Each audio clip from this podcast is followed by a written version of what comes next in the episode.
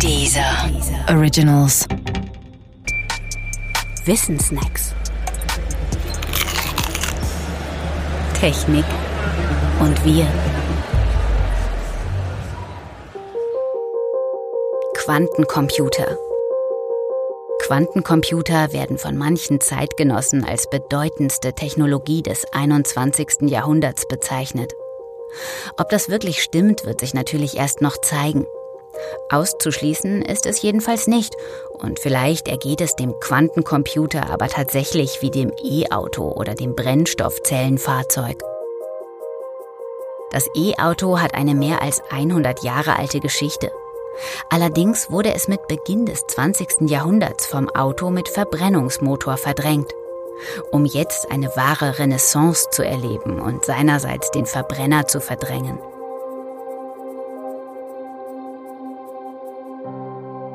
Um zu verstehen, wie ein Quantencomputer genau funktioniert, braucht es ein tieferes Verständnis der Quantenmechanik.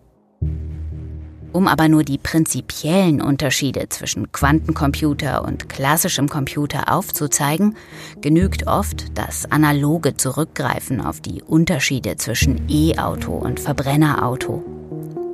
Klassische Computer arbeiten mit Strom, Ihre winzigsten Informationseinheiten, die beiden Zustände 1 und 0, werden zum Beispiel realisiert als unterschiedliche Stromspannungen.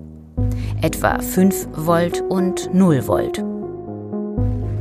Wenn der Computer arbeitet, dann manipuliert er diese Spannungen mit anderen elektrischen Spannungen, die aus elektrischen Bauteilen und elektrischen Schaltungen stammen.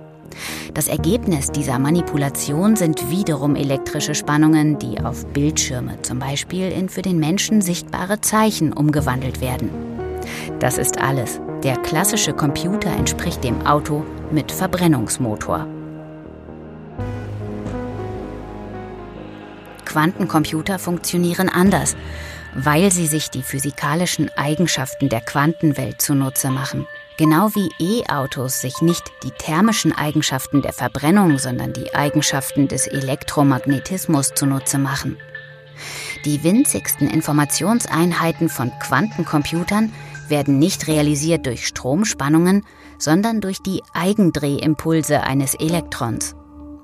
Und Manipulation auf diesen Eigendrehimpulsen folgen den Gesetzen der Quantenmechanik. Der Quantencomputer entspricht dem E-Auto unter den Rechnern.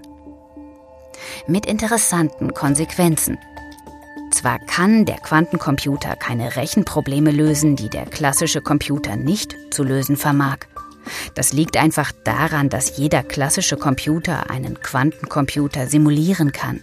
Aber der Quantencomputer ist manchmal bedeutend schneller und das heißt vor allem effizienter als der klassische Computer.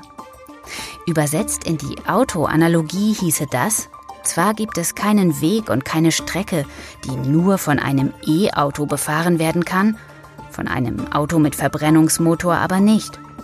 Aber das E-Auto ist wesentlich CO2-ärmer und das kann ein bedeutender Fortschritt sein.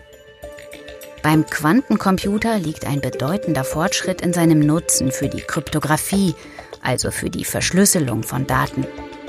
Wer über einen Quantencomputer verfügt, kann besser verschlüsseln und entschlüsseln.